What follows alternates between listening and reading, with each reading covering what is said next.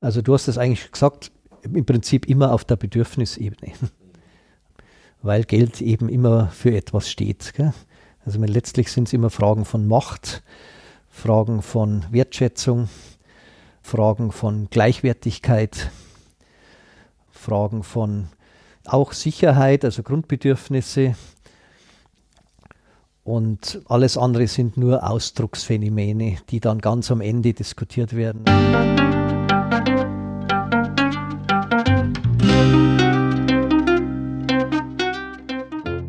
Schön, dass du wieder reinhörst. Ich begrüße dich ganz herzlich bei Ich, Wir alle, dem Podcast und Weggefährten mit Impulsen für Entwicklung. Wir bei Shortcuts laden interessante Personen ein, die uns zu den Themen Selbst, Team und Werteentwicklung inspirieren. Für mehr Informationen zum Podcast und zur aktuellen Folge schau vorbei unter www.ichwiralle.com. In den Shownotes deines Podcast-Players findest du außerdem zusätzliche Infos zum Gast, den Inhalten dieser Folge und zu Shortcuts. Ich bin Martin Permatier und präsentiere dir heute ein Gespräch mit Franz Neumeier von Wege im Wandel. Franz ist Unternehmer, Coach-Pionier und Bergliebhaber. Er sagt, Führung braucht Herz und den Körper. Deswegen finden seine Coachings auch oft auf Wanderungen statt. Sein Thema bei diesem Podcast ist die Unternehmensnachfolge. Über 90 Prozent aller Unternehmen in Deutschland sind Familienunternehmen und bei vielen der Aufbaugeneration steht ein Wechsel in der Führung an. Der Prozess des Loslassens kann behaftet sein mit verborgenen Befürchtungen, Ansehen, Einfluss oder sogar den Lebenssinn zu verlieren oder sich mit schwierigen familiären Themen auseinandersetzen zu müssen. Ein diffiziles Unterfangen, in das er uns in diesem Gespräch Einblicke gewährt. Bevor das Gespräch beginnt, noch ein kurzer Hinweis zu unseren Angeboten. Auf ichwiralle.com slash Angebote findest du unsere aktuellen Workshops und Ausbildungen zu den Themen Selbst, Team und Werteentwicklung. Und jetzt wünsche ich dir ganz viel Inspiration und Freude beim Hören. Audio ab.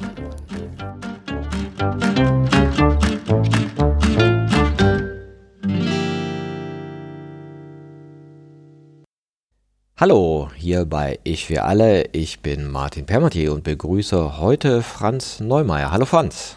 Hallo Martin, freue mich, dass ich heute hier sein darf. Franz, du hast ein Unternehmen, das nennt sich Wege im Wandel und betreust insbesondere Unternehmen, die Übergabethemen haben. Und das machst du eben als ganzheitlichen Prozess im Gegensatz zu den meisten Übergaben, die eben nur von Bankern und Steuerberatern begleitet werden, hast du noch einen anderen Blick darauf. Was ist denn so das Besondere an deinem Blick auf Übergaben? Ja, das Spannende ist ja, dass die meisten Übergaben nicht an den fachlich-sachlichen Themen scheitern, wie zum Beispiel der Finanzierung oder der Ausgestaltung der Gesellschaftsverträge, sondern die meisten scheitern an den menschlichen Dingen, an den Soft Skills, wie man so sagt, an den Beziehungen, an dem mangelnden Loslassen des Übergebers, oder weil der Nachfolger, zum Beispiel der Sohn oder die Tochter, aus Pflichtgefühl oder weil sie endlich Anerkennung von ihrem Vater oder Mutter haben wollen, etwas übernehmen, was eigentlich gar nicht zu ihrer Berufung passt. Alles das mischt sich damit rein in diesen Prozess und mein Ansatz ist eben einer, der alle Aspekte reinbringt, vom persönlichen, vom familiären, aber natürlich auch vom unternehmerischen und von der Führung. Du hast ja auch deine berufliche Karriere in Familienunternehmen verbracht. Ich glaube, du warst auch eine Zeit lang in den USA in einem Familienunternehmen und hast neun Monate Konzern versucht, hast du erzählt, ja. Was ist für dich denn so der Unterschied zwischen so einem Familienunternehmen und einem Konzern? Ja, ich war neun Monate bei BMW, das war mein erster Arbeitgeber und als Versuchsingenieur ich habe sehr schnell gekündigt, weil mein damaliger Chef zu mir gesagt hat, ich habe da einen Versuchsbericht geschrieben und dann sagt der Franz, so wie du das schreibst, kannst du es nicht schreiben. Dann sage ich, aber so war's. Dann sagt er, ja, das glaube ich dir schon. Aber wenn wir uns geirrt haben, dann müssen wir in sechs Monaten in der Lage sein, so zu argumentieren, dass wir keinen Fehler gemacht haben. Und für mich war klar, ich möchte nicht Fehler vermeiden, sondern ich möchte was bewirken, ich möchte was verändern, ich möchte leisten. Und ich glaube, große Konzerne haben schon eine Tendenz, dadurch, dass sie viel Sicherheit bieten können als Konzern, eben auch für Menschen interessant sind, die Sicherheit suchen, während ein mittelständisches Unternehmen oder speziell Familienunternehmen von der Wertestruktur ganz anders aufgestellt ist. Zum einen geht es hier wirklich um Langfristigkeit, denn das Unternehmen soll ja auch noch für die Kinder und Enkelkinder da sein. Das heißt, der Fokus ist ganz anders. Man kann viel mehr auch mal ausprobieren. Das habe ich selbst erlebt, was wir alles äh, entwickelt haben, das dann eingestampft wurde, weil es eben nicht nur um Gewinnmaximierung geht. Aber was mir am meisten auffällt, ist, dass einfach, wenn jemand will und kann, dann darf der. Und dann ist auch egal, ob er das Zeugnis mitbringt oder den Schein mitbringt, dann gibt man dem sehr schnell Verantwortung und wer Verantwortung gerne übernimmt, der ist dort sehr gut aufgehoben. Ja, das ist auch meine Erfahrung bei Beratung. Bin ich auch mal sehr dankbar für Familienunternehmen, weil da wirkliche Entscheidungen auch getroffen werden können, ja, und dann auch Neues ausprobiert wird, was ja in Konzernen dann noch fünf Unterschriften hier und Abstimmung da dann oft schwierig ist oder wie du es beschrieben hast, die Schuldverschiebungskultur, ja. Ich bin's nicht gewesen, ja, so eine Absicherung nach unten und nach oben, die dann stattfindet. Und gleichzeitig sagst du ja auch, die sind wertegetriebener. Was sind denn das für Werte, auf die du da so triffst? Ja, ich würde sagen, der oberste Wert, der fast in jedem Leitbild von einem Familienunternehmen steht, ist Unabhängigkeit. Langfristigkeit, Nachhaltigkeit, aber durchaus auch mehr Dinge wie, weil die Familie ja auch ein Kernelement der Werte sind, also Wertschätzung, Loyalität. Ja, ich würde sagen, das sind Dinge, die sich fast überall finden. Ich war ganz überrascht auch zu lesen, dass 80 Prozent aller Unternehmen in Deutschland mehr oder weniger Familienunternehmen sind. Nee, die Zahl ist noch viel höher. Es sind, glaube ich, 95 Prozent und es gilt auch für Europa. Also es ist unglaublich. Und ich habe eben auch vor drei, vier Jahren für mich beschlossen, dass ich nur noch mit Familienunternehmen arbeite, weil die für mich das Rückgrat der Gesellschaft sind. Und gerade jetzt in der Pandemie sehen wir ja auch, wie sich ein paar Großkonzerne immer größer werden. Und ich mache mir auch ein Stück Sorgen, sage ich mal, für einen Teil des Mittelstandes, weil ich ihn für eine langfristig stabile Wirtschaftskultur einfach als ganz elementar betrachte. Ja, das sind ja auch spannende Entwicklungen, die wir da haben und teilweise nicht ganz unkompliziert, weil eben viele Nachfolger nicht gefunden werden und weil dadurch auch in bestimmten Bereichen so eine Monopolisierung stattfindet, ja, oder auch Business einfach endet. Und manche diesen Traum hatten, wenn ich dann mal alt bin, kriegst du mein Unternehmen und jetzt einfach mit der Digitalisierung und der Automatisierung nicht mehr mitgehalten werden kann und die dann vielleicht gar nicht übergabefähig sind. Absolut, ja, das Thema Übergabefähigkeit herstellen. Das habe ich gerade erlebt hier bei einem Unternehmen 200 Kilometer von hier, wo der äh, sehr patriarchalische Inhaber, sehr erfolgreiches Unternehmen, eben über die Übergabe nachdenkt und sich einen Geschäftsführer holen wollte, der als möglicher Nachfolger in Frage kommen könnte. Der hat genau zwei Tage ausgehalten und dann hat er zu dem Inhaber gesagt, für dich möchte ich keinen Tag länger arbeiten und du wirst auch keinen finden, der für dich arbeitet. Und dann bin ich da eingeladen worden und da geht es eben auch darum, dass sozusagen das Unternehmen überhaupt, da gibt es keine Strukturen, der Chef entscheidet alles, es gibt kein Team, keine Führungsteams, alles geht über die Familie und ein guter Geschäftsführer möchte natürlich auch selbst gestalten. Und die Aufgabenstellung hier ist eben, die Familie mit ihren Teams zu unterstützen, dorthin zu kommen, dass wenn einer reinkommt, der tatsächlich Struktur vorfindet, in der Führung stattfindet und die Familie sich eben Stück für Stück auf die Inhaberposition zurückzieht. Und das ist so jetzt der erste Schritt in diesem Unternehmen. Ja, das ist ja auch so eine Situation, wo wir oft dazu kommen, wenn es dann heißt, wir müssen moderner werden. Ja, das ist immer so die Anfrage. Wir müssen moderner werden. Oder vielleicht, ja, die Webseite sieht nicht so gut aus. Ne? Und dann gehen wir auch rein und sagen, hm, wie, was ist denn sonst noch hier so los? Ne? Wie ist denn die Kultur? Wie ist die Kommunikation? Was sind denn die Werte? Wie wird nach außen kommuniziert? Und dann kommen wir auch immer in diese ganzen Themen rein von Führung, Strukturen, Team und so weiter. Und das ist ja auch ganz interessant, dass mit dieser Übergabe ja oft auch ein Kulturwandel einhergeht. Entweder weil der Junior sagt, also so wie Vater will ich es nicht machen, ich will hier meinen eigenen Stempel aufdrücken, oder weil es auch von der Zeit jetzt langsam so weit ist. Ja, so ein ganz spannendes Thema, das ich eigentlich bei allen meinen Kunden sehe, ist, dass der Übergeber eben ein Führungskraft ist, die immer gearbeitet hat. Und jetzt die Erwartung hat, dass die Kinder oder wer immer der Nachfolger ist, eben ähnlich arbeiten Und die Nachfolger, denen geht es alle um Life Balance.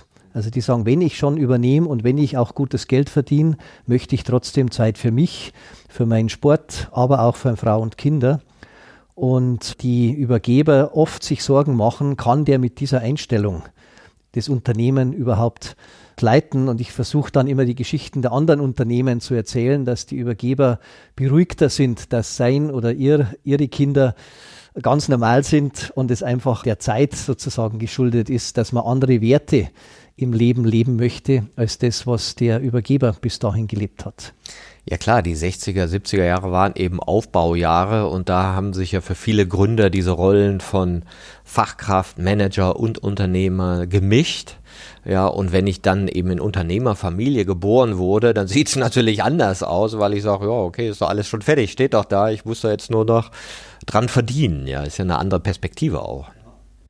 Und trotzdem sind die, die es dann meistens übernehmen, genauso motiviert und engagiert, aber sie führen eben auch anders. Das heißt, sie führen über viel mehr Delegation, viel mehr Verantwortungsübergabe an die Teams. Und ich arbeite ja meistens eben mit dem Übergeber und auch mit dem Nachfolger in einem Coaching-Beziehung, wo ich dann schon immer versuche, auch dem Übergeber diese Veränderungen in der Führungs, so ähnlich wie du sie auch im Buch beschreibst, oder auch das Buch empfehle ich ja regelmäßig, damit die eben sehen, es ist tatsächlich ein Prozess, der nichts mit ihrer Familie oder ihrem Haus zu tun hat, sondern ein ganz normaler Entwicklungsprozess, der in, in der ganzen Welt stattfindet. Und dann können die viel leichter einordnen, dass es nichts Persönliches gegen den Vater oder die Mutter ist, sondern einfach ein Generationswechsel, der diese andere Art zu führen lebt. Ja, das ist ja auch doppelt spannend, weil du ja einmal in dem Familiensystem eingewoben bist, ja, mit den ganzen Befindlichkeiten und Geschichten und zum anderen natürlich auch in der Kultur eingewoben bist, die sich ja auch verändert hatte. Wenn Opa noch Zwangsarbeiter hatte, ja, und der Vater dann die Aufbauzeit gemacht hat und ich jetzt plötzlich mit Gleichstellungs- und Diversity-Thematiken konfrontiert bin, dann sind das ja auch von der kulturellen Seite her ganz andere Herausforderungen für jede Generation gewesen. Absolut, ja. Und, und jetzt kommt die Digitalisierung hinzu, was auch aus meiner Sicht eine Beschleunigung für den Übergabeprozess ist, weil sich natürlich Übergeber jetzt sagen, muss ich mir das nochmal antun, gell, dass ich ganz neu zu denken beginne, mein Geschäftsmodell komplett in Frage stellen muss.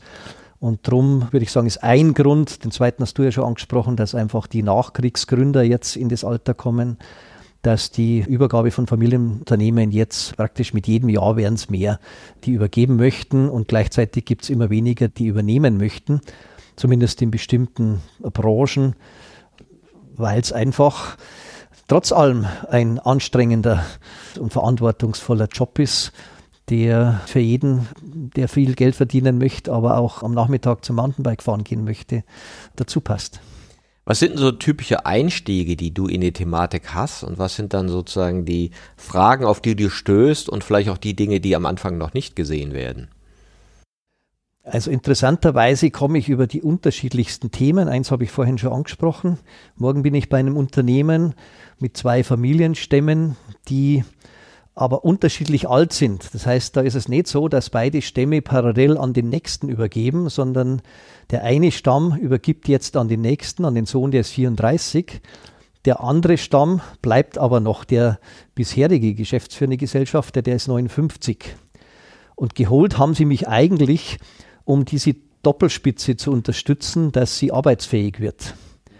Und die erste Frage war, ist das überhaupt möglich? Und es hat sich herausgestellt, es ist nicht möglich. Gell? Das ganze Ding ist explodiert, ist ja auch gut. Ich sage immer Klarheit vor Schönheit. Und jetzt geht es morgen eben darum, was macht man jetzt mit dem? Der eine Gesellschafter hat dem anderen einen Rauskauf sozusagen angeboten, was eine Menge Geld kosten würde, was dem Unternehmen auch abgehen würde. Und das ist also ein möglicher Weg das war jetzt gar nicht so direkt die Übergabe zu begleiten im, im Gesamtprozess und wurde es plötzlich draus. Und dann gibt es schon Themen, die aber meistens dann schon schwierig sind. Also zum Beispiel habe ich ein Unternehmen in Regensburg, dort waren schon mehrere Leute tätig, aber die waren alle nur fachlich, sachlich tätig dort. Und irgendwann haben die gemerkt, es geht nicht mehr weiter und haben dann, weil ich eben als Coach den persönlichen Hintergrund eben auch viel stärker mit einbringe, an dem ja auch die meisten Übergaben scheitern. Und da habe ich die beiden interviewt, den Vater und den Sohn. Und es war unglaublich. So nach einer Stunde habe ich mal gesagt, Schluss jetzt. Kriegt ihr eigentlich mit, wie ihr hier übereinander sprecht? Das war nur jeweils eine halbe Stunde, wo der Vater dem Sohn sagt, welcher Versager er ist. Obwohl der mit tollen Ideen da schon drin war.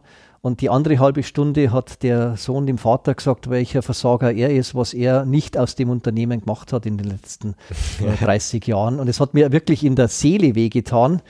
Dazu kriege ich jetzt noch Gänsehaut, wenn ich an die Situation denke, wo zwei Menschen, die beide was Tolles leisten, sich so betrachten können da war es letztlich aus dem Konflikt raus und heute ist es ein wunderschön gelöstes Übergabe, die jetzt gerade nächsten Monat sozusagen mit der Unterschrift für ein neues Gebäude sein schönes Ende finden wird. Das heißt, du hast Vater und Sohn versöhnen können, ja? Ich würde sagen, die haben sich versöhnt. Ich ja. habe den, den, Prozess gestaltet, aber am Ende können wir ja nur was anbieten, gell, was die anderen daraus machen. Das ist ja leider leider muss ich manchmal sagen, weil es oft wehtut, wenn es nicht passiert, nicht in unserer Kontrolle. Ja, im gewissen Sinne ist ja die Übergabe eines der Königsprobleme. Also wenn ich mal so in die Geschichte gucke, ja, König auf Königssohn oder hatte mehrere Söhne, ne, zu was das alles geführt hat. Und du hast ja auch interessant äh, jetzt von Familienstämmen auch gesprochen, ja. Und dann dachte ich also, boah, wie erscharrig das in uns steckt, sozusagen die Anerkennung von der Nachfolge zu bekommen, ja, oder auch zu erhalten. Also es ist ja fast wie so ein unbewusster Wunsch nach Unsterblichkeit. Ja, klar, also Legacy-Themen kommen da, die gesamten Kindheitsthemen kommen hoch zwischen Geschwistern und so. Ja, der Vater hat dich immer schon mehr geliebt. Warum bin ich bloß Gesellschafter und darf nicht auch führen? Also alles kommt da hoch. Wo sind die Lieblingsbeziehungen von Mutter und Vater? Noch schlimmer, wenn vielleicht schon die Scheidung gibt. Also das ist wirklich, darum fasziniert es mich auch so, und weil ich also das Gefühl habe, da kommt alles, was ich so gelernt habe in meinen, bin jetzt doch schon über 60, in den 40 Jahren, alles, was ich gelernt habe von meiner eigenen Geschäftsführung in einem Familienunternehmen, über Arbeiten mit Führungskräften, mit Teams, bis hin zu auch kultureller Arbeit, aber auch kollektives Bewusstsein. Also quasi da, wo wir morgen sind, der 85 Jahre alt, die Firma, und von Anfang an war praktisch auch so ein Satz, ja, unsere Väter und deren Väter haben sich schon immer gestritten.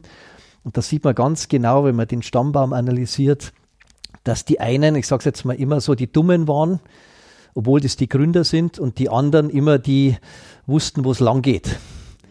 Und jetzt ist natürlich besonders schwierig mit diesen beiden Energien, können die diese Nachfolger gar nicht gut miteinander, weil das System eigentlich sagt, du musst den bekämpfen, gell? du musst dich da drüber stellen, sonst bist du ein Versager.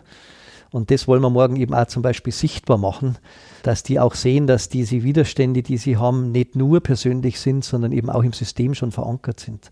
Ja, ich glaube, das ist ja ganz wichtig, dieser systemische Blick auf solche Narrative, die dann ja auch entstehen, wo ganze Familien über Jahrzehnte ja dran rumknabbern, wer wann wie und die, ich meine, Porsche und VW ist ja auch so ein herrliches Beispiel für ein Familienunternehmen, ja, das sich da auch herrlich gegenseitig versucht hat, den, die Butter vom Brot zu nehmen in gewisser Weise, ne? Und das Interessante finde ich ja immer, wenn du auf solche Konflikte stößt und du denkst, oh Gott, dieser Konflikt, da hätte ich ja bei den Urgroßeltern anfangen müssen, ja, und mit denen reden, aber jetzt sind wir ja schon 100 Jahre weiter, dann geht's ja bei jeder Art von äh, Befriedung auch darum, etwas Gemeinsames zu finden. Also was ist der gemeinsame Nenner, wo beide zu Ja sagen können? Und das kann ja minimal sein. Was sind denn dann so Beispiele, wo du diesen gemeinsamen Nenner findest? Ja, ein Beispiel fällt mir ein. Vor ein paar Wochen habe ich als Start eines Prozesses Konfliktcoaching gemacht, weil ich gemerkt habe, wir können gar nicht weiter irgendwo hingehen, solange nicht zumindest ein Stück weit Bereitschaft dorthin zu gehen, wo du gerade sagst. Und da war dieser gemeinsame, kleinste gemeinsame Nenner, dass beide gemerkt haben, dass sie sich nicht wertgeschätzt fühlen.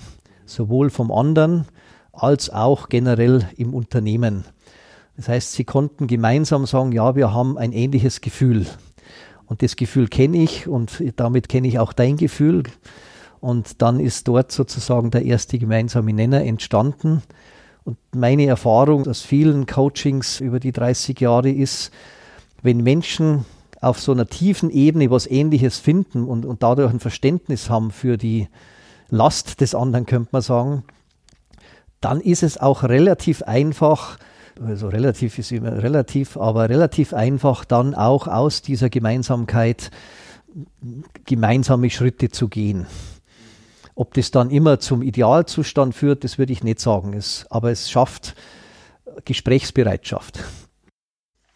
Es ist interessant, ich finde ja manchmal in Filmen, das kulminiert ja immer in diesem Punkt, dass Vater sagt, ich bin stolz auf dich, Sohn. Ja, und Sohn immer wollte, dass Vater ihn sieht und auf ihn stolz ist. Und das hört sich so kitschig an, aber dann merkst du, ah, in Wirklichkeit ist das ja so. Absolut. Die Firma, die ich gerade erwähnt habe, wo Vater und Sohn da so schlimm miteinander oder voreinander gesprochen haben, da ist es genau so, dass der Sohn einfach das Gefühl hatte, dass er noch nie was richtig gemacht hat und strampelt sich zu Tode, um einfach einmal zu hören, das ist wirklich toll, was du gemacht hast. Und da gab es eben auch so eine entscheidende Session damals, denn der war auch vorher schon gut. Klar, manches kann er, manches kann er nicht, wie, wie alle von uns. Aber der Vater hat eben immer nur das gesehen, was er nicht kann. Und plötzlich konnte er eben sehen, dass da tatsächlich, der macht viel online, was der Vater nicht gemacht hat. Und dass da tatsächlich selbst in der Pandemie die Umsätze mit jedem Monat gestiegen sind und konnte das dann auch tatsächlich mal aussprechen.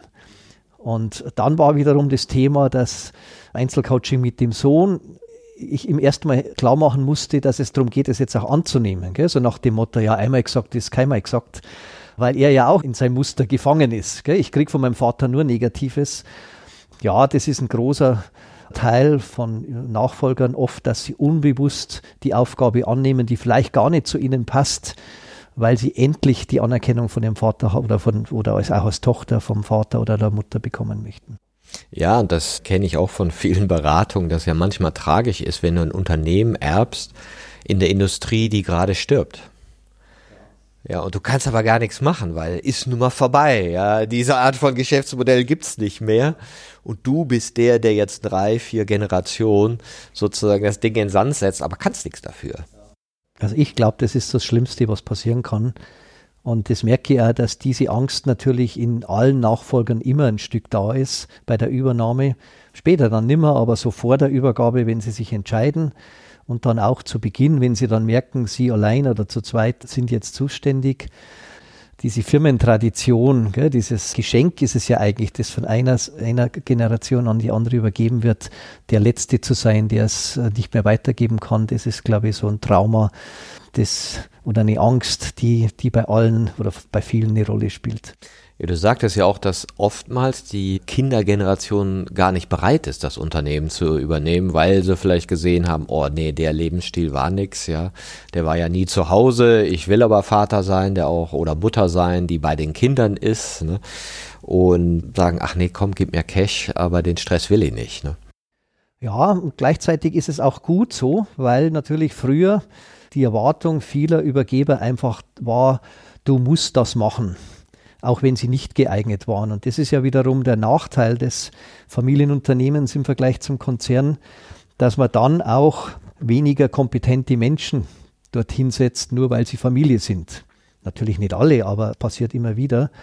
Und da habe ich schon das Gefühl, dass auch hier in der Übergebergeneration immer mehr neues Denken entstanden ist, zu sagen, wenn die Kinder nicht wollen, dann ist das absolut okay. Das ist gut für die Kinder, die sollen ihren Weg gehen und ich muss dann eben die Lösung finden, sei es jetzt Verkauf oder Fremdgeschäftsführung oder was immer dann äh, die Lösung ist. Aber ich habe das Gefühl, da ist mehr Bereitschaft dazu da.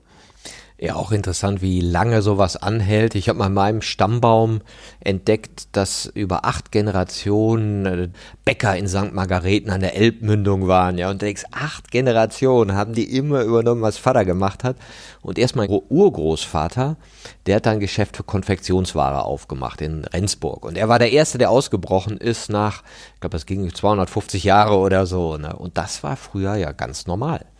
Ja, ich habe gerade einen Podcast eben gehört, ganz spannend, von einem Franzosen, der vom Mittelalter weg analysiert hat, die Kindheit.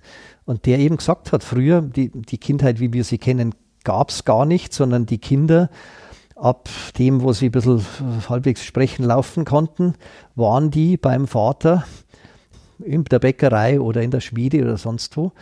Und das ging immer über mehrere hundert Jahre so und darum kannten die gar nichts anderes. Gell? Und eigentlich erst durch Aufkommen von Schulen und so hat sich das dann ein Stück weit gewandelt, dass die Kinder dann auch sich woanders hingewendet haben. Ja, ich glaube, Zunftwesen ist vor 220 Jahren so mit Napoleon, glaube ich, so erstmal dann so vollständig abgelöst worden, ja. Und das war ja da vorher noch alles Berufsbindung. Also insofern ist das für so Familiensysteme teilweise gewohnt, immer vorzuschreiben, vorzuschreiben, vorzuschreiben. Ne? Und du sagst ja, das gibt auch bei dieser Nachfolge immer dieses Problem des, des Loslassens. Was ist denn so deine Beobachtung, was eigentlich dahinter steckt? Also zum einen kann man sagen, das mangelnde Loslassen des Übergebers ist dem alles, was ich lese, die häufigste Ursache, warum Übergaben scheitern. Und äh, ich selbst habe eben auch die Erfahrung gemacht, vor vier Jahren wollte ich mit einem Kollegen eine Firma übernehmen und zu guter Letzt ist es an der mangelnden Übergabebereitschaft der Übergeberin gescheitert, obwohl sie gesagt hat, sie kann da ihre Kreativität nicht mehr ausleben. Sie geht nach Südafrika, um Bücher zu schreiben. Also es war klar spürbar, die möchte wirklich raus. Da waren es zwei Punkte und das sind zwei durchaus sehr, sehr übliche Punkte. Das eine ist, dass sie Verkaufspreisvorstellungen hatte, in die, sage ich immer, alle schlaflosen Nächte mit eingeplant wurden und nichts mit dem tatsächlichen Wert des Unternehmens jetzt zu tun hat.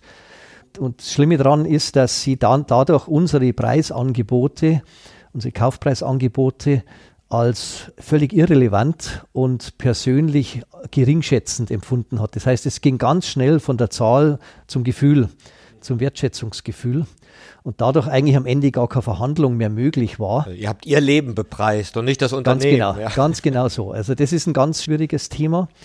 Und das Zweite ist natürlich das Thema Identität.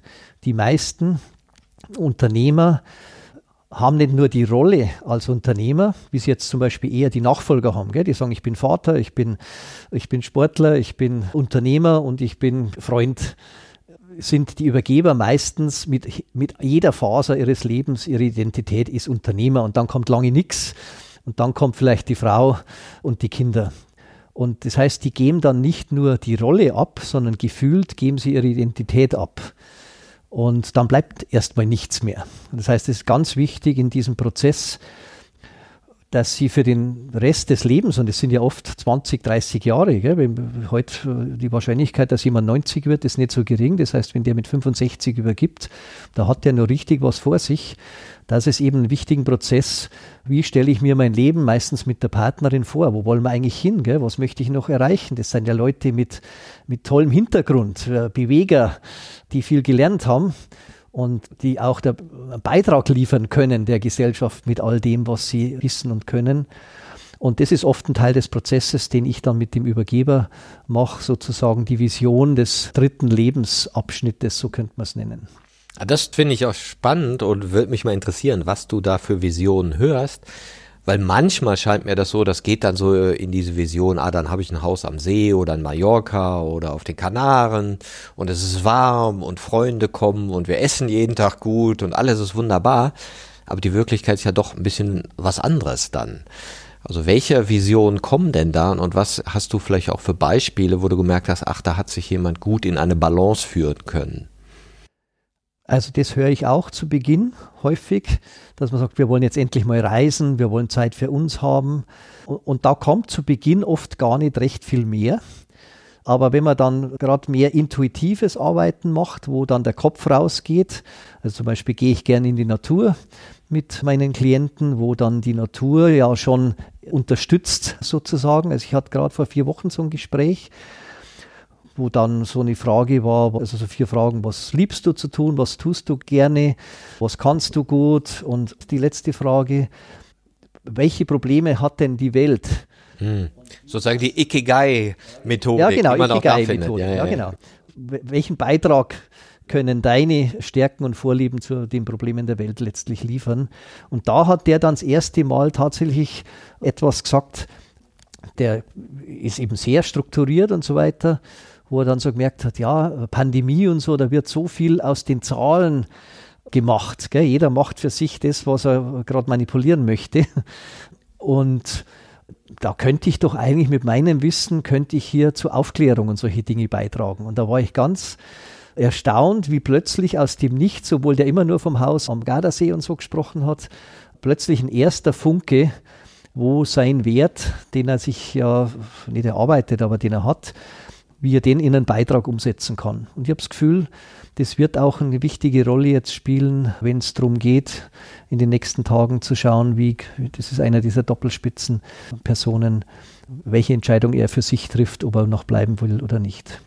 Ja, das finde ich ja auch ganz spannend, also über die Stärken zu gehen und ein konkretes Bild zu haben. Und dann ist ja aber immer der Schritt, jetzt wirklich loslassen und wirklich ein anderes Leben machen und sich wirklich nochmal neu entdecken. Gut, da ist einfach viel Klarheit im Übergabeprozess notwendig. Das heißt, also ich mache sowas wie eine Übergabetreppe, wo die verschiedenen Rollen und Verantwortungen zwischen dem Übergeber und dem Nachfolger zum einen zeitlich definiert werden und auch was muss da sein am Ende sozusagen, dass die Übergabe auch stattfinden kann. Was muss bis dahin passieren? Wie wollen die sozusagen die Übergabe ermöglichen, indem sie sich einmal in die Woche zusammensetzen oder gemeinsam zu den Banken fahren oder was immer eben die Übergabethemen sind. Und ich begleite die ja meistens monatlich in diesem Prozess. Das heißt, wir schauen uns dann immer wieder an, kommt ihr voran? Wenn nicht, wieso nicht? Gell? Wer von euch verweigert sozusagen den nächsten Schritt? Kann auch der Nachfolger sein. Gell? Ich habe gerade einen, wo ich auch sage, ja, wieso, wieso gehst du nicht rein, wenn er sich nicht meldet? Gell? Das heißt, da merke ich auch die, die Sorge, darf ich das überhaupt? Oder traue ich es mir zu? Da kommt eben all das schon mit raus. Aber hier ist es ganz, also zumindest aus meiner Sicht ganz wichtig, dass es einen, sehr strukturierten Prozess gibt, weil Gründe, warum ich nicht rausgehen sollte, gibt es natürlich immer. Aber ohne mich läuft ja nicht. Ja, genau. und es wird natürlich immer leichter, je mehr derjenige merkt, dass der andere da äh, gut reingeht, dass die Banken ihn sofort akzeptieren zum Beispiel. Und dann wird es schon leichter loszulassen. Und dann kriegen viele auch schon Lust plötzlich zu sagen, ja, jetzt zwei Tage bin ich jetzt einfach nicht mehr da. Und merken, wie schön das ist. Die Frau freut sich auch, dass er mal zu Hause ist und dann reist man tatsächlich mal vier Wochen. Und so wird es Schritt für Schritt. Aber natürlich nicht jeder kann das so leicht, das ist schon auch klar. Ich habe auch mal von Nachfolgern gehört, die dann Hausverbot für, ihre Väter erteilen mussten auf die sanfte Art, indem es plötzlich kein Büro mehr gibt. ja, weil wenn der Senior vorbeigeht, und das ist ja auch mal interessant, wie reagieren die Mitarbeitenden? Weil die sagen ja auch, naja, okay, das ist der Junior, aber eigentlich zählt ja der Senior ne? und eigentlich ist der ja der eigentliche Boss. Wie begegnest du dem denn? Also wie ist denn dein Blick jetzt jenseits von den Gesellschaftern? auf die Kultur eines Unternehmens bei so einer Übergabe? Also zum einen denke ich, ist es ganz wichtig, dass es festes Ritual gibt für die Übergabe. Also ich sage jetzt mal, der Chef gibt den Parkplatz ab, gell, wo vorher Herr Joachim Müller stand, steht jetzt Frau Anneliese Müller so dass es ganz klar sichtbar wird. Gell? Dann die Übergabe des Büros ist ganz wichtig. Also wenn es aus irgendeinem Grund, weil der, der Vater oder die Mutter zum Beispiel im Beirat bleibt oder Gesellschaft, dann das Büro irgendwo anders hin, durch, gerne auch in den Keller, also irgendwo abseits, wo einfach klar ist, wo die Hierarchieunterschiede bestehen. Also ich habe gerade einen, der hat immer gesagt, ich gehe dann in den, also nicht Keller, aber einfach in die, dem Geschäftsführungsbüro oben raus und suche mir dann irgendwo eine, eine kleine Ecke. Dann muss es glaube ich, sowas wie ein beim Übergabe vor den Mitarbeitern, wo der, der Vater ganz klar das Statement abgibt, dass das der Junge der, der Chef ist. Ich habe zum Beispiel einen gehabt in Österreich, der von seinem Vater die, die Übergabe praktisch nie bekommen hat. Also der hat 30 Jahre gelitten, bis der Vater gestorben ist, so ungefähr. Und der hat bei der Übergabe zu seinem Sohn, also jetzt mein Klient war der Sohn, hat der gesagt, aber der Bub kriegt es eh nie hin. Und dieser Satz hat ihn praktisch ein Leben lang in seiner Führung begleitet und mit einer Macht, der hat Energie gehabt ohne Ende. Der konnte aus China zurückkommen und wir haben vier Tage Workshop gemacht. Alle anderen waren in den Seilen gehängt und der saß da immer noch drin mit 72 Jahren. Aber das hat eben gesessen. Gell? Das heißt, er hat vor den Leuten ist er letztlich klein gemacht worden und muss sich hart das alles erkämpfen. Also wirklich, dass die Übergebergeneration mit viel Liebe und klarer Wertschätzung aufzeigt, der ist es jetzt gell, und geht zu ihm. Dann ist es auch ganz wichtig, dass die Leute natürlich gerade die engsten Mitarbeiter des Übergebers, die rufen natürlich immer noch gern beim Alten an sozusagen. dass der Vater oder die Mutter dann einfach ganz klar sagen, du, na, für diese Fragen ist mein Sohn oder meine Tochter jetzt zuständig, da möchte ich dir keine Auskunft mehr geben. Wir können gern ratschen, gell, aber inhaltlich mach bitte das mit dem eigentlich Verantwortlichen. Also diese Zeichen setzen. Ich habe mal von einer Firma gehört, die wollten wohl auch so ein Zeichen setzen, Ritual der Übergabe und haben dann alte Fotos verbrannt von den Vorgängern. Und die Mitarbeiter, wie, das sollen wir jetzt verbrennen? Das war da, dem habe ich da jetzt zehn Jahre lang gut zusammengearbeitet. Und dann dachte man auch so, ah, das Format knapp daneben. Habe ich auch ein Beispiel. Feinkostunternehmer, da hat dann der Sohn übernommen. Da hingen die Bilder von den Eltern im Laden. Und als erstes hat er die Bilder von den Eltern weggenommen. Dann kamen die Kunden in den Laden und haben dann bei den Eltern angerufen und haben gesagt, wisst ihr schon, dass eure Bilder weg sind? Und das war auch so ein Ritual, das eben genau ins Gegenteil verkehrt. Gell? Das ist letztlich diese Wertschätzung von beiden Seiten, dass die Neuen oder die Jungen wertschätzen, was die vorherige Generation aufgebaut oder auch gehalten hat und Wertschätzung der Übergeber an die Jungen, dass sie das weiterführen und das ist, würde ich sagen, ein wichtiger Teil der Coaching-Aspekte mit den beiden Gruppen, dass diese Wertschätzung tatsächlich entstehen kann.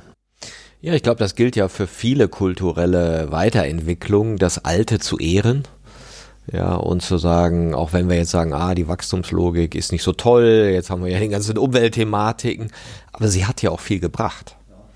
Sie hat ja einen unglaublichen Wohlstandszuwachs gebracht für viele, natürlich nicht für alle und für die Natur hat sie halt andere Dinge gebracht aber erstmal zu wertzuschätzen, dass wir auf den Schultern von deren Ahnen halt stehen. Ja, und das ist gerade das Spannende, weil ja bei diesem Übergabeprozess praktisch alles zusammenkommt. Gell? Die persönlichen Themen, was wir vorhin schon angesprochen haben, die Beziehungsthemen innerhalb der Familie, dann natürlich das Thema Inhaberschaft und das Thema Führung und Kultur und das Schlimme daran ist, was, was schlimm, das Spannende, aber auch Schwierige, dass die alle sich vermengen. Du hast vorhin Porsche und PX angesprochen. Ich habe mich früher immer gefragt, warum kriegen die das alle nicht hin? Und je mehr ich mich eben mit diesem Thema beschäftigt habe, wird mir immer klarer, dass es diese vier Ebenen eben ganz unterschiedliche Zielvorstellungen haben. Gerade wenn dann auch mehrere Geschwister und bei diesen großen Unternehmen gibt es ja auch dann noch eine Unmenge an Cousins und Cousinen, die alle auch Gesellschafterrechte haben zum Teil. Das heißt, es ist nahezu unmöglich für alle Beteiligten tatsächlich die Ziele so hinzubekommen, dass die zufrieden sind. Und darum ist es fast, also zumindest bei größeren Gruppierungen, fast ausgeschlossen, dass das für alle befriedigend ist und nicht immer wieder jemand querschießt. Und das macht es für mich eben auch so spannend, diese Arbeit, all diese verschiedenen Aspekte immer wieder gleichzeitig sozusagen im Blick zu haben. Äh, einschließlich dann natürlich auch der steuerlichen, finanziellen Themen, aber die werden ja dann von, von den Fachleuten sozusagen entweder aus dem Haus oder, oder aus meinem Netzwerk dann abgedeckt. Was sind denn so typische Hebel, die so Wirkung Richtung Lösung bringen? Weil du sagtest ja auch, das Geld ist es oft nicht. Ja, da kannst du hin und her rechnen und daran das ist ja nur ein Spiegel für etwas. Was sind denn dann so wirkungsvolle Lösungsrichtungen? Also ich würde sagen, wichtig ist immer, dass die Betroffenen so gut es geht von Anfang an im Boot sind. Klar, manchmal lernt man erst im Laufe des Prozesses, dass da noch jemand mit dazu sollte. Zum Beispiel die Frau von dem Inhaber ist jetzt nicht immer gleich von Anfang dabei weil manche Frauen ja auch mit dem Unternehmen sich ganz raushalten, aber dann plötzlich wird klar, der, zum Beispiel bei einem war es so, dass der Sohn einfach mit der Mutter so im Widerstand war, dass das den ganzen Übergabeprozess blockiert hat, weil der dann immer das Gefühl hatte, die Frau, die Mutter beeinflusst den Vater und deshalb kommt er mit dem Vater nicht voran und dann, dann habe ich die Mutter eben auch mit reingenommen in die Arbeit. Aber dass die Betroffenen, die Hauptbetroffenen auf jeden Fall von Anfang an mit dabei sind und möglichst auch zusammen, sodass wir in einem kollaborativen Prozess alle schon mal gehört wurden, gell, ihre Bedürfnisse auf dem Tisch sind. Wir wissen ja alle, dass solange wir nicht wenigstens sagen können, was uns wichtig ist, werden wir kaum bereit sein, irgendeine Lösung mitzutragen. Mhm. Also Besprechbarkeiten schaffen, jeder darf seinen Standpunkt äußern Und wo finden dann die Gemeinsamkeiten statt, die dann befriedend wirken? Also du hast es eigentlich gesagt, im Prinzip immer auf der Bedürfnisebene, weil Geld eben immer für etwas steht. Gell? Also letztlich sind es immer Fragen von Macht, Fragen von Wertschätzung, Fragen von Gleichwertigkeit, Fragen von auch Sicherheit, also Grundbedürfnisse.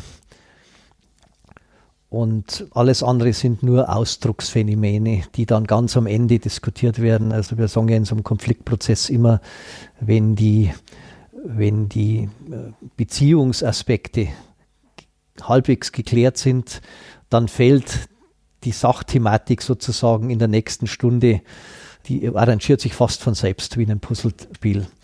Aber solange das nicht passiert, ist es nahezu unmöglich. Also ich bin oft fasziniert, wenn ich so einen Tag Konfliktklärung mache, was am Anfang undenkbar ist, dass die Leute sich selbst am Ende dafür entscheiden und wo man dann merkt, wie stark diese emotionalen Themen eben in diese Fragestellungen reinwirken.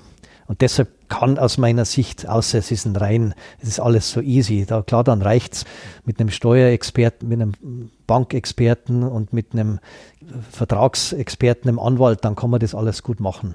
Aber sobald irgendwelche emotionalen Perspektiven dazukommen, dann finde ich, ist es gut, wenn eben alle Seiten Platz finden, also die emotionalen Themen und eben auch die Sachenfachthemen triffst ja noch manchmal so auf sehr unterschiedliche Haltungen, dass vielleicht eine Generation noch sehr stark ihre Identitäten an Besitz, Anerkennung und so weiter knüpft und die nächste vielleicht gar nicht mehr. Also dass da auch schon Unterschiede sind, wie solche Konflikte gedeutet werden. Also ich merke schon, dass bei vielen, gerade Männern, sagen wir, schönes Auto fahren und solche Dinge durchaus noch eine Rolle spielen. Aber zum Beispiel Wohnen, kein zwingend eigenes Haus, kann auch in einer Wohnung wohnen oder so. Also die Statussymbole, würde ich mal sagen, werden weniger. Da, wo ich morgen bin, der sagt auch, ich möchte gar keinen Anzug anziehen. Also ich fühle mich wohl so, wie ich bin. Ja, würde ich schon sagen, dass das, das passt so ein bisschen zu dem, was ich eingangs gesagt habe, dass sich dann der Übergeber auch manchmal wundert, dass der Nachfolger das über die Kleidung oder über solche Dinge nicht zeigt, dass er der Chef ist. Aber ich würde sagen, es ist weniger wichtig als das Thema der Life Balance versus äh, Fulltime-Arbeiten. Es ist ja auch eine Chance für Unternehmen, sich zu erneuern bei so einer Übergabe. Ja, und gerade in dem Blick auf Themen von neuem Arbeiten, dann ist das ja oft auch die Lücke, wo die dann reinkommen, ja, weil eben jetzt der Patriarch nicht mehr drauf sitzt oder die Altfamilie und plötzlich neue Dinge möglich sind. Ja, und das ist sicher Thema, das ich immer wieder höre vom Übergeber. Ja, du führst ja gar nichts, gell? oder du kennst dich ja gar nicht mehr aus. Da musst du doch viel tiefer drin sein, solche Dinge. Und darum bin ich eben auch jemand, ich habe ja zu Beginn gesagt, ich begleite den Prozess im Idealfall, wenn ich darf, von A bis Z. A heißt eben von der Bewusstmachung, die Übergabe wird in den nächsten fünf, sechs, sieben Jahren vielleicht relevant werden, bis hin eben zum letzten Schritt, nämlich dem Nachfolger in seiner Führungs- und Kulturentwicklung zu unterstützen. Und da ist natürlich einmal die Digitalisierung und zum anderen eben auch, ich sage mal, daraus abgeleitet das Thema New Work ganz spannend. Und wir haben ja gerade im Vorgespräch auch schon drüber gesprochen. Ich habe ja auch eine leitende Non-Profit-Organisation seit zwölf Jahren. Und dort haben wir in den letzten eineinhalb Jahren auf eine selbstorganisierte Kreisstruktur mit dezentraler Führung umgestellt. Und ich merke selbst, wie herausfordernd es ist. Es klingt alles so gut, die zentrale Führung. Jeder führt situativ und in, in den Kreisen, eben dort, wo er Lust und oder Kompetenz hat. Aber es geht mir schon immer wieder. Heute Abend haben wir so eine Abstimmung um den Slogan des Unternehmens. Und da geht es mir dann schon so auch, dass ich denke, äh, eigentlich würde ich jetzt lieber was vorgeben, weil ich so einen Slogan habe, wo ich denke, den würde ich gern durchsetzen. Und insofern ist es noch wieder eine ganz große Herausforderung, finde ich, für Führungskräfte und Inhaber, sich jetzt auf diesen nächsten Schritt, der aus meiner Sicht zwingend ist mit Digitalisierung, denn Digitalisierung ist für mich zuallererst ein Kulturthema und dann ein, Technologiethema. Darum nenne ich es auch digitalen Wandel, um das ein bisschen zu trennen. Und damit werden sich praktisch alle Nachfolger beschäftigen müssen und freue mich darauf, dass ich das, was ich hier gerade lerne, sozusagen demnächst auch immer mehr in der Begleitung der Nachfolger mit einbringen darf. Ja, das ist wohl wahr. Wir schauen ja oft auf die Zukunft so, ah, die Technik, die Technik, was macht die mit uns? Ja, ich denke auch, dass die sozialen Innovationen, die entstehen, das neue Art von Miteinander, ja, dass das wahrscheinlich noch viel größere Veränderungen sein werden. Und wir merken es ja jetzt auch in Corona, wo viele soziale Geflogenheiten sich verändert haben. Und man weiß so, hm, wir wissen noch nicht, wie es werden wird. Wir wissen nur, dass es anders werden wird. Ne? Und ich fand es auch interessant, was du sagst, dieses Phänomen Selbstführung zuzulassen, das ist ja oft sehr illusionär besetzt, indem man denkt, naja, dann führen die sich selber, dann muss ich nicht so viel sagen, dann machen die von alleine, was ich will.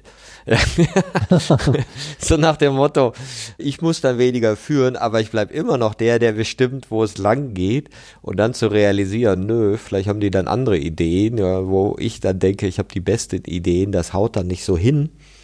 Ja, und, und gleichzeitig sehe ich gerade wir hatten heute Morgen ein Meeting, was da gerade alles passiert. Wir haben jetzt vielleicht zwölf Kreise oder so, äh, wo einfach die Leute tatsächlich selbstständig Dinge voranbringen, wo ich fasziniert bin. Also äh, das hätten wir als drei Geschäftsführer nie alles erdenken können, was da gerade passiert, wo da Verbindungen entstehen, also es ist wirklich traumhaft zu sehen, dass es funktioniert und trotzdem ist es für den Gewohnten, und ich bin jetzt auch ein, ein, letztlich eine Führungskraft der alten Schule, die sich permanent verändert, äh, kein einfacher Schritt. Und in, in vielen Familienunternehmen ist es ja erst einmal der Schritt vom Patriarchen zur teamorientierten Führung. Und das nächste ist ja nochmal ein Schritt weiter. Das heißt, die Nachfolger haben jetzt viel, viel weniger Zeit, um diese zwei Schritte zu machen. Und bei vielen Familienunternehmen ist eben auch die Digitalisierung ein Stück zurück, weil einfach das Thema von den äh, Inhabern oft nicht mehr angegangen wurde oder weil sie einfach diese digitale Affinität in dem Sinne gar nicht haben. Das heißt, es ist schon extrem herausfordernd für die Nachfolger, in kurzer Zeit zwei Schritte in der Führungs- Mentalität oder Kulturentwicklung zu gehen und parallel sich mit den neuen Geschäftsmodellen des digitalen Wandels zu beschäftigen. Ja, das erlebe ich auch oft, wenn dann Nachfolger sich so Perlen raussuchen, wo sie sagen, boah, super Unternehmen, aber die Kultur Steinzeit. Ja, und dann werden die dann hübsch gemacht, ja, also erstmal nach außen, aber dann kommt der nächste Schritt nach innen. Und das finde ich auch interessant, also diese ganzen Ideen von Selbstführung brauchen eben auch den Selbstkontakt. Also wenn ich noch mein Selbst so sehr über meine Rolle definiere, ja, und ich bin der, der führt, ich bin der immer am Ende recht hat, ich bin der, der am meisten Redeanteil hat. Ja klar, wenn ich mich so definiere, wird das schwierig mit einer Selbstführung in einem Unternehmen. Und erst wenn ich mein Selbst, ja, oder anders Kontakt aufgenommen habe mit meinem Selbst, also das Selbst als wirklich etwas Inneres, was mich führt, ja, und nicht etwas, von dem ich jetzt außen getrieben werde, ja, weil Digitalisierung ist, muss ich mich ja selbst um das auch noch kümmern und mich selber managen und jetzt alles selber machen. Ja, das ist so, so ein herrliches Missverständnis, ja, weil Selbstführung heißt eben wirklich diverse Meinungen zu akzeptieren, heißt wirklich individuelle Freiheit loslassen, heißt wirklich einen Schritt zurückzugehen und darauf zu vertrauen, dass das Selbst des anderen wohlmeinend ist für den gemeinsamen Erfolg. Ja, und ich es eben nicht dominieren muss, um Erfolg kreieren zu können. Und da glaube ich, stehen wir an vielen Stellen noch am Anfang, obwohl die Systeme ja bekannt sind. Aber die Art und Weise, sie zu leben, muss noch gelernt werden. Und ich würde sagen, das ist so ein, vielleicht der größte Schritt, den ich gerade so in der Führungsentwicklung sehe, wirklich Führung, Stephen Covey hat es ja so schön formuliert, mal, we, we manage things and we lead people. Das heißt, äh, Führung ist, äh, geht es um Menschen. Und wenn es um Menschen geht, dann ist der Kopf nicht die Hauptverbindungsquelle, sondern eben das Herz. Das ist uns allen eigentlich bewusst. Und trotzdem findet Führung heute in allererster Linie immer noch von Kopf zu Kopf statt. Und wie du gerade sagst, ich glaube, der große Schritt, der jetzt ansteht und der ist für uns alle Führungskräfte ein wirklich großer, ist, dass es uns gelingt, Beziehungen sozusagen auch, nicht nur, aber auch von Herz zu Herz aufzubauen, sodass wir mit unserem Selbst so im Einklang sind, dass wir diese Beweihräucherung, was wir alles selbst machen und wissen und gerne Antworten geben ja, und uns gut fühlen, wenn jemand kommt und sagt, Franz, wie würdest du es denn machen? Klar, fühlt sich gut an, fühlt sich heute noch gut an. Und trotzdem ist es nicht das, was man auf die Dauer braucht, wenn die anderen Leute eben auch ihre guten Ideen umsetzen wollen. Und ja, das ist auch was, was für mich ein Schwerpunkt in den nächsten Jahren in dieser Arbeit sein wird, in dieser Führungsentwicklung mit den Nachfolgern noch mehr in Richtung Herzverstand, wie es Schachi so schön genannt hat, auch zu gehen. Ja, das ist ein sehr wichtiger Punkt und ich glaube auch, die Beraterbranche ändert sich so vom Besserwisser, der mal eingeschwebt kommt. Ja, hier kommt McKinsey, das Team und von den jungen, dynamischen Leuten und hinterlässt eine PowerPoint am Ende, ja, hin zu befähigern. Ja, dass es eben nicht darum geht, eine Langzeitabhängigkeit zu schaffen und immer die Meinung oder die schlauesten Meinungen zu haben, sondern den anderen zu befähigen, in einer erweiterten Haltung oder mit mehr Perspektiven auf eine Thematik draufschauen zu können und dann selber Lösungen zu finden. Und diese wichtigste Thematik, glaube ich auch, ist das Herz. Weil in dieser Welt, wo wir uns gegenseitig so stark funktionalisieren oder auch auf die Kinder so schauen, ja, der funktioniert nicht richtig, ne, der, der, der ist nicht zuverlässig in der Schule, ja, der, der muss mal anders funktionieren, ja, das überträgt sich ja weiter auf diese Perspektive und das loszulassen, diese funktionalisierende Bild des anderen, geschieht ja automatisch in dem Moment, in dem du mit dem Herzen guckst, weil du den anderen ja ganz anders wahrnimmst. Aber ich weiß selbst, wie schwer der Weg vom Verstand ins Herz ist. So kurz nur, 20 Zentimeter. Ja, ne? trotzdem viele, viele Jahre. Darum habe ich ja, da auch viel, das habe ich schon. Ich habe viel Verständnis für Unternehmer, für Führungskräfte, für Nachfolger, wenn sie das nicht einfach mit einem Fingerschnipseln machen können, gell? weil das ist einfach ein Entwicklungsweg, der selbst für die, die sich intensiv damit beschäftigen, Zeit braucht und eben Wertschätzung, dass jemand auf dem Weg ist und vielleicht manches noch nicht erreicht hat. Genau, das ist ja auch dieses versöhnliche Wort noch. Ne? Und gleichzeitig merke ich auch, wenn Menschen so dieses Thema Selbstentdeckung für sich entdeckt haben und merken, wow, meine innere Welt ist ja gestaltbar. Ja, ich kann ja da gucken, welche Gefühle, welche Gedanken ich nähere, welche nicht, wo ich mal meine Aufmerksamkeit drauf richte, was nicht, was ich eigentlich so auch an Eindrücken in mich reinlasse und wo ich sage, ja, muss ich diese Gedanken denken? Ja, oder wie ich glaube, Gerald Hüther sagte das, ich muss mir von meinem Gehirn nicht alles gefallen lassen. Ja, also man kann dann mal sagen, ja, du Gedanke darfst wieder gehen. Ne, das ist ja auch eine, eine Riesenwelt, die ja vermehrt gerade aufgeht auf unterschiedliche Art und Weisen. Aber ich denke auch, das ist ein, ein, längerer Weg und gleichzeitig ja ein erfahrungsorientierter Weg. Und da fand ich es auch interessant, dass du ja bei deinem Naturcoaching-Ansatz, hast du mir erzählt, sogar mit einem dann fünf Tage unterwegs warst, wo man dann wirklich sagt, okay, das ist sozusagen Intensivbetreuung, ja. Ja, das war auch ganz spannend, auch ein Unternehmer, der hatte drei Erlebnisse innerhalb kürzester Zeit und das ist ja ein ganz typischer Fall für Lebenskrisen. Zuerst hat er einen ganz wichtigen äh, Großauftrag ganz kurz vor Beginn der Produktion verloren.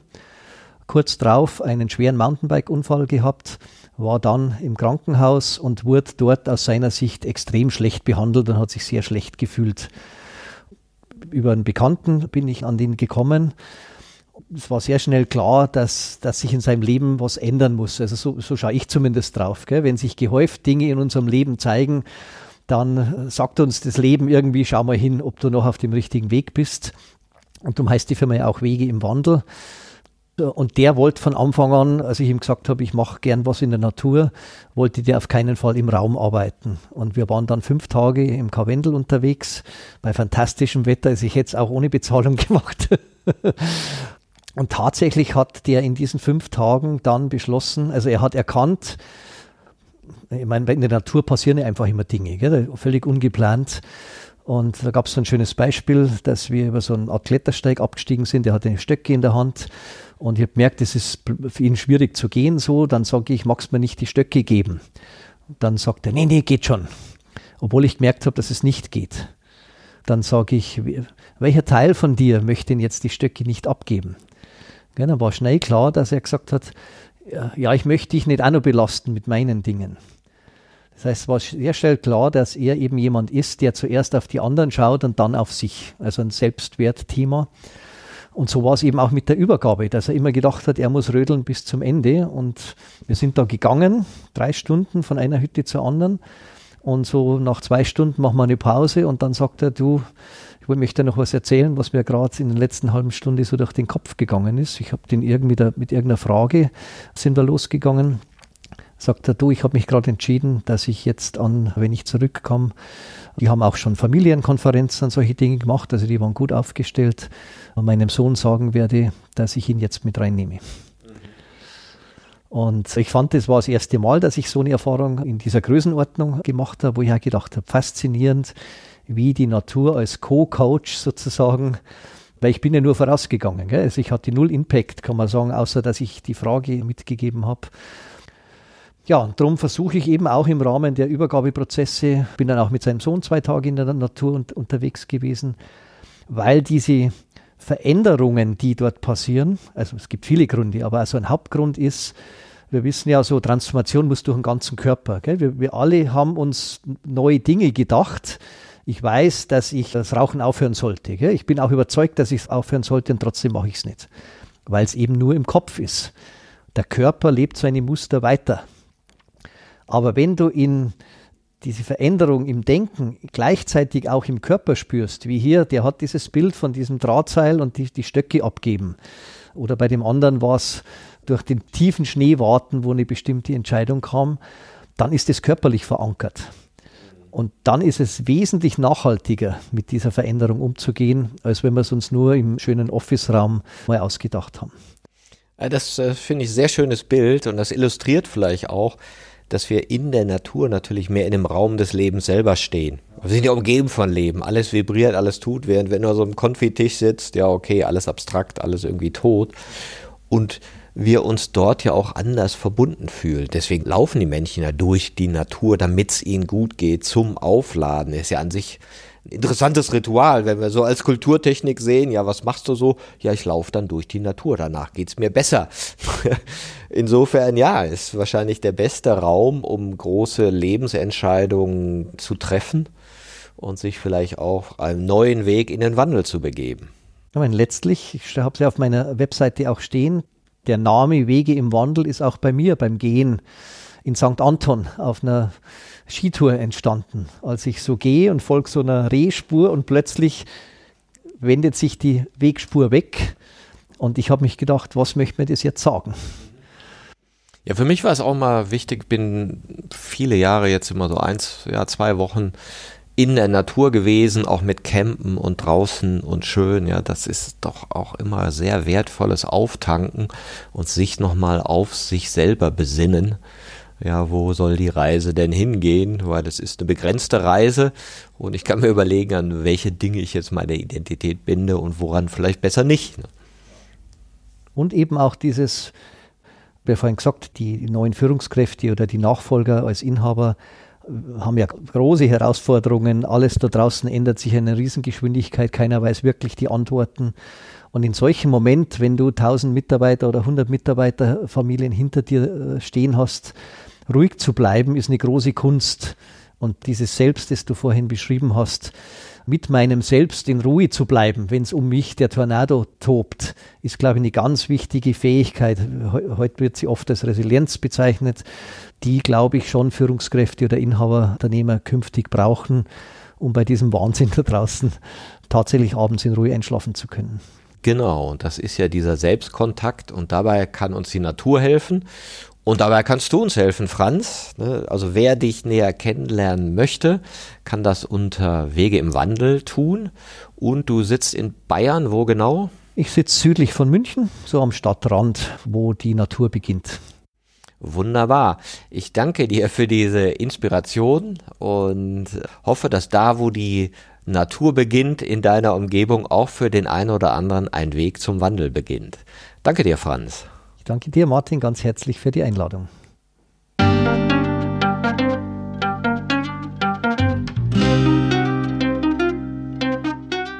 Das war eine Folge von Ich wie alle, dem Podcast und Weggefährten mit Impulsen für Entwicklung.